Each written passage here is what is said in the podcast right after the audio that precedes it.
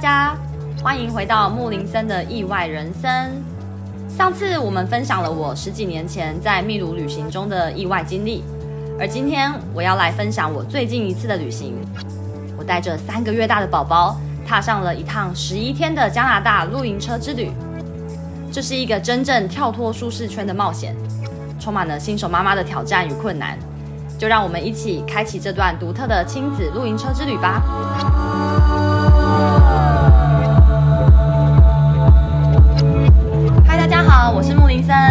那我们一样先来欢迎今天陪我聊天、听我说故事的 Jenny。Hello，大家好，我是 Jenny。哎，恭喜耶，你当妈妈了！没错，我今年三月开始，我又多了一个妈妈的新身份啊。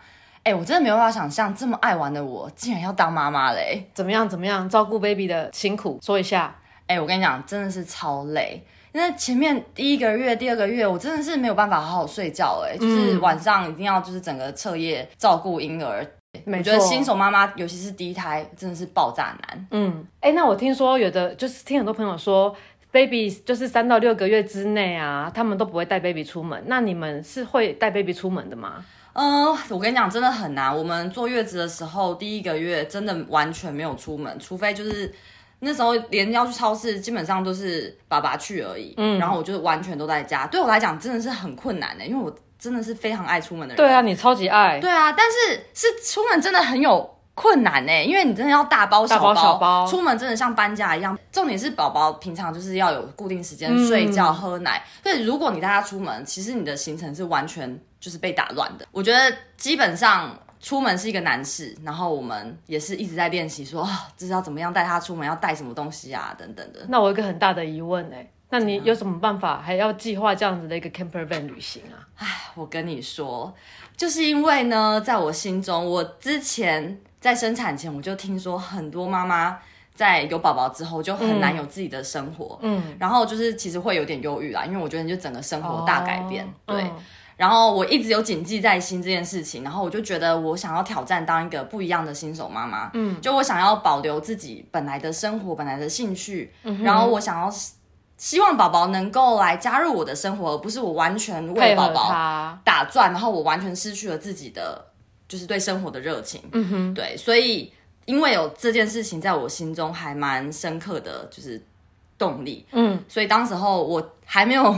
生产哦，我在最后怀孕的最后几周，我真的是超级忧郁，想说哇，也是有点担心说，说怎么办？怎么办？会不会生完之后，我真的是失去自己的人生？还没生出来先忧郁？对，先超忧郁。所以为了要让那个时候就是有点对于未来还有点就是期望，嗯，所以我就最后一个礼拜狂订我的旅行，好夸张哦！我跟你讲，我那个时候就是打开视窗。先还是看着我的 Google Map 地图啊，Google Fly 全部打开，你知道，就是看着那些东西，你就是有点梦想，觉得说我还是要来计划今年夏天的旅行，嗯，今年要去哪里？我觉得我还是不能放弃。然后我就看着看着，我就查到了这个露营车，然后。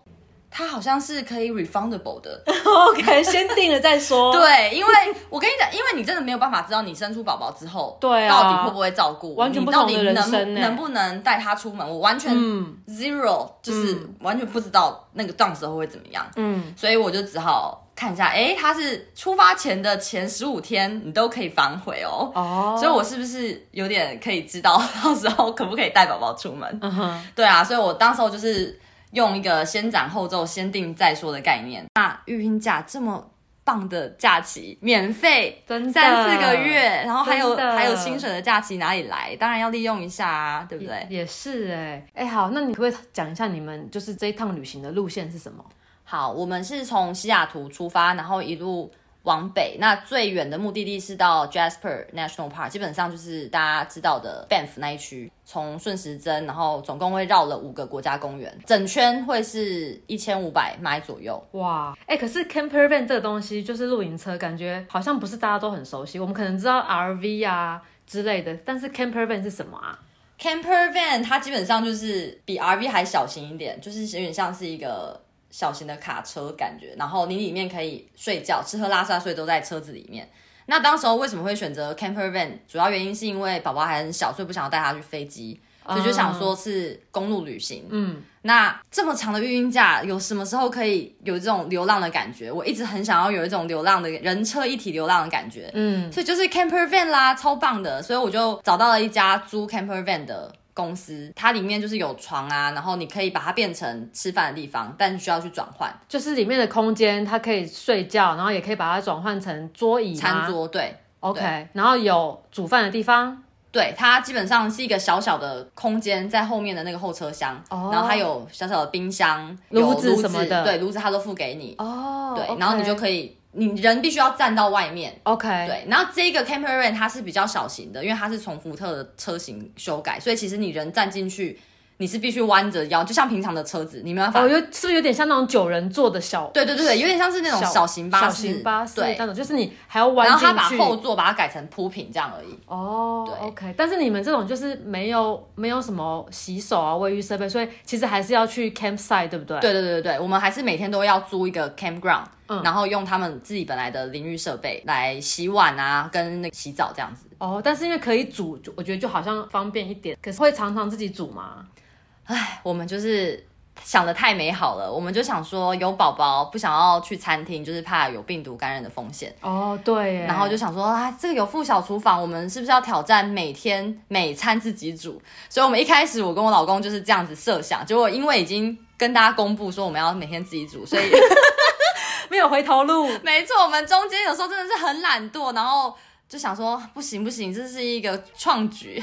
哎、欸，所以你们那时候食物什么东西是准备都是一开始出发就全部都搬上车哦？对，我们就是在西雅图的亚洲超市，先把所有爱吃的东西全部放进去，因为想说加拿大呃那些荒郊野外国家公园应该没有办法有我们想要吃的食物，哦、所以我们塞满。我们那个时候把所有的行李就是搬上去，花了大概两三小时。所以就是什么行李、食物，然后有的没的，对。主要是因为我这也是我们第一次的露营车之旅，嗯嗯嗯、然后我们不知道到底人在外面流浪到底会不会没有安全感，所以我老公就是把基本上搬家的概念，把所有东西家当全部搬上去，觉得很安全。哎、欸，所以你跟你老公之前也从来没有就是开车开露营车，然后出去玩这么久过嘛，对不对？不是有没有这么久，是我们根本就没有这样做过。天哪！对，这是我们第一次两个人都是新的体验，去露坐露营车，然后还带着一个三个月的 baby。对，这就是第二层的考验。太疯狂了！那你们当时候就是准备的时候，你是你一开始准备的时候，你是有规划路线啊，然后要带什么东西啊？你是怎么样做准备的？呃，对，我一开始就想说。哪里要去哪里呢？我们的目的地要怎么选？我就想说，因为是公路旅行，那我们现在带着宝宝也不可能去爬那种很厉害的山，嗯，就没办法长途的 hiking，嗯。然后 Jasper 跟 Banff 那边感觉就是你是被山包围的，所以你即使停在一个停车场，你还是有觉得在大自然里面，然后在旅游的感觉。所以对我我来讲，我们就觉得负担比较小，我不用每天真的要做很多活动，嗯，我才能到达那个漂亮的景色。我是开车过去，就是你就一直在那个漂亮的景色里面。对对对对对，就是我即使是在开车过程中，我都会觉得很漂亮、很大自然的感觉。可是因为就是去国家公园的路上，就是一路的荒凉，也不是荒凉，就是因为就是旁边就是什么都都没有。对，你们不会担心说，因为带着 baby，如果中间怎么样的话，你们就是离大城市都有点距离嘛？嗯、有没有做什么准备啊？好像这部分的话，就也没办法。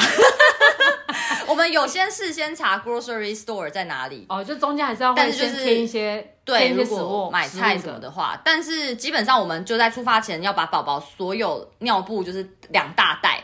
大概可以去 double 天数的 尿布都带去，嗯、然后他的奶粉也带超多罐去。OK，对，就是把所有基本上是假设中间都不会再购买宝宝的任何东西。所以你们一整趟路就就是全部睡车上，全部自己煮。有点那个作弊的是前两天我们还是有订旅馆啊.因为一开始觉得说压力有点太大，不要一离开家里然后马上睡车上，好像无法想象这是什么样，所以我们渐进式的先前两天。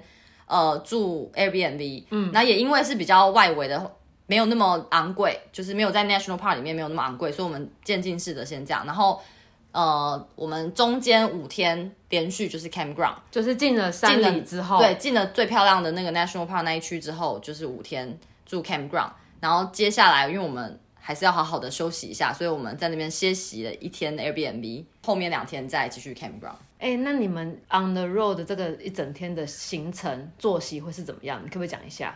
哦，对，因为基本上我们这个行程就是有点要依照婴儿的作息，嗯、所以如果大家还没有生过的小孩，基本上婴儿就是你要，我们是设定每三小时就要喂他一次奶。然后我的宝宝呢，又喝奶喝得非常慢，他一次要喝一小时。那、嗯、基本上我就在车子里面不停的在那边跟他奋斗喝奶，然后接着他可能中间就要睡觉。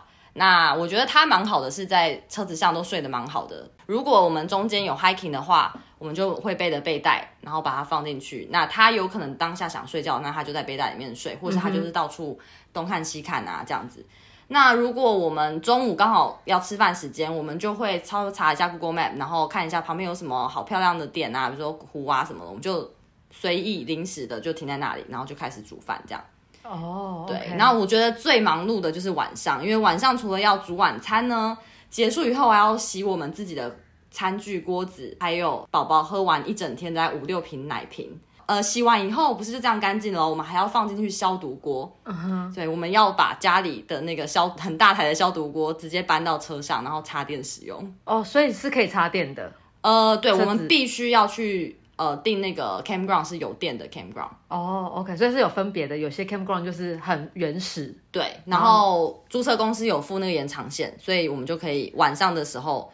来，赶快来插电，然后使用那些道具。那早上起来第一件事情，当然还是要烧热水，然后我们准备一整天的奶，这样。所以大概我们一整天的 routine 就是 based on 婴儿的作息是什么，然后我们中间如果有旅行的话，一些行程景点就再插进去。对，对，对，对，那你们怎么分工啊？你跟你老公怎么分工这一趟旅行？分工就是我就是负责婴儿，然后我老公就是负责除了婴儿以外的事情。所以你就是抱着婴儿从头到尾就对了。对，就是基本上我是负责喂奶啊，然后作息、打嗝什么东西的。然后除此之外，我等于是占了一个人工，然后所有其他你可以想象你要玩一任何的旅行会做到的事情，然后露营做到的事情，包含比如说煮饭啊、烧火啊、引火啊、搬东西啊、开车啊、开车，所有东西都是老公做。哇，这样子我现在听不出来到底是谁比较辛苦。其实我觉得他比较辛苦，我觉得。只有纯粹抱着婴儿，没有那么 没有那么难。哎、欸，所以你觉得这趟旅行就是你觉得最困难的点，就带着 baby 旅行最困难的点是什么？我觉得最困难的点是你要在你的旅途中，因为我还是不想要完全没有玩到东西嘛。你等于你的旅途中你要完全 take care 一个婴儿的作息，等于你在家做的事情，你在车上还是要做。所以不管是作息啊、喂奶，你还是要按照你的计划。所以，当你比如说你这个时候开到一个点，然后你要下去玩，可是这时候刚好遇到婴儿的吃饭时间，嗯，那我还是要先喂一下他，或者说我就带着泡好的东西，然后带着走，然后中间喂一下他，还是要以他为主啦，会以他为主，但是我中间可以加一下我的行程，但这个东西调整。你，你就会有点忙碌，因为你你会想要两个都有，嗯、你不，我是有点贪心啊，我不太想要。完全完全百分之百依照他的行程，然后我就完全坐在车子里面，那就变成就在家的感觉啊，就，就变成在车子里。对啊，对，对，所以我觉得困难点就是你要怎么 balance 这两件事情，我都想要有一点，所以就会变得格外的忙碌。还有另外一件事情就是空间算小，我本来想说露营车好像很酷，就是人车一体，可以在那边过生活，但其实你真的可以操作的空间就只有一个 queen size 的 bed 这样而已。然后我们每天如果有下雨要在里面吃饭的话，我们就要把那个 bed，然后又把它改成餐桌。你知道改那个真的是很难，因为我们要把所有东西搬开，再把它铺平，然后又把它还原，然后真的是非常的困难。然后有的时候呢，我们储藏空间是在底下，我们有的时候就会忘记说啊，望远镜忘记拿在底下，然后我们就说 Oh my God，我们就要把它全部再摊开，然后摊开上面本来放的行李，然后把它全部再移到。正驾、副驾驶、正驾驶，哦，然后我们就，然后再拉下面的抽屉，才能拿一个东西。但是我每天都在忘记到底应该要带什么，所以每天都在翻箱倒柜的 的过程中生活。OK，对。然后还有第三个困难点呢，我觉得是我们完整的体验到什么叫做 uncertainty 的 life，就基本上在跟着婴儿然后出去旅行。就是你有太多不确定因素，有的时候你会觉得哇，终于坐下来了，你要好好吃一顿晚餐。真的是正在吃下去的那一口，瞬间就听到噗噜噗噜噗的声音，然后婴儿就是 literally，我们有一天晚上，他就把它搭在推车上面呢，然后我们的推车是新的，然后我说天哪，然后我们就赶快抱他冲去，就是附近最近的那个淋浴间，赶快去冲这样子，嗯，然后我的餐餐盘都还放在桌上，嗯、然后后来回来的时候完全都冷掉了。就是就是你基本上在很混乱的状况下面进行自己的所有的作息，不管是睡觉还是吃饭，都会被打扰，会非常多的 uncertainty。哎，好，除了刚才你讲过的那些，就是 baby 相关的一些困难的点啊，那你有没有遇到其他比较意料之外的事，像类似天气啊或什么的？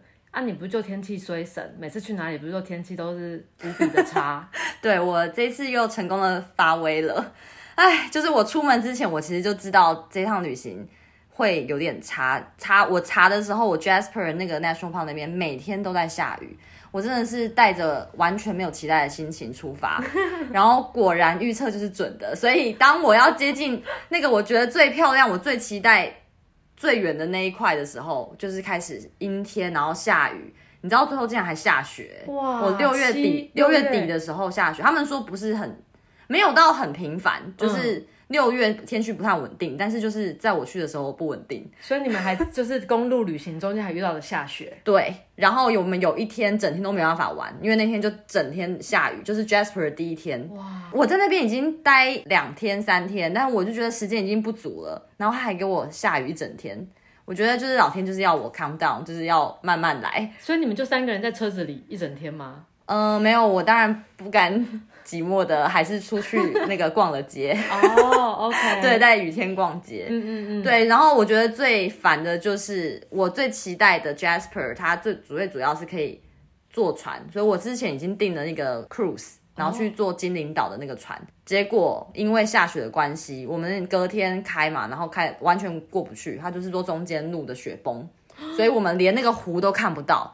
我基本上这一趟就是最期待这个湖，所以没看到，我就没有看到。哇，我完全得再去一次，哎，就是真的很扯。我觉得留了一个伏笔。对，我觉得我常常旅行都是最期待的东西，总是会都看不到。哦，期待越高，就是失望越深。对，然后另外一件事情就是我租车的第二天，我们的车子就有点问题。我们开到一半，然后它就突然转那个手动挡。然后就突然砰，就突然停这样子，就它有点就是突然这样震一下，然后就变成那个手动的档，它就是有点无法动弹。然后我们就打电话过去问，然后他们就说哦，可以再反正就再观察一下。然后后来中间几天都没有事，就就在 Jasper 我们要去 Lake Louise 的那个时候，中间我们要开个两小时，又发生了一样问题，我们就觉得超恐怖，因为整个在荒郊野外完全没有收讯。对啊，所以他们也没有派人来修或什么的。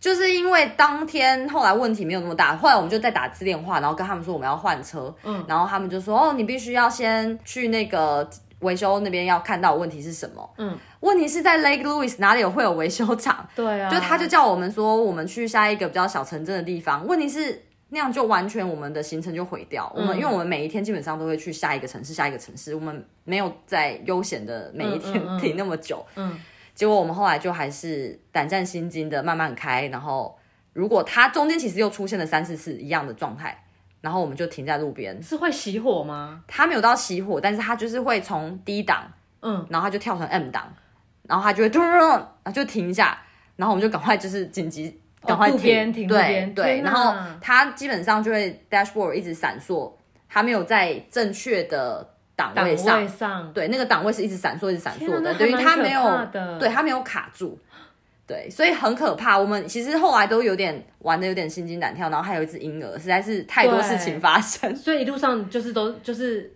有问题，出现一点问题，可是都是每次都会都 OK，都还会 fix 再 fix，可是不知道他下一次什么时候还会再出现。哇，这也太可怕了吧？对，所以我们后来当然有跟。那个公司讲，然后没有拿到那个退费一点点。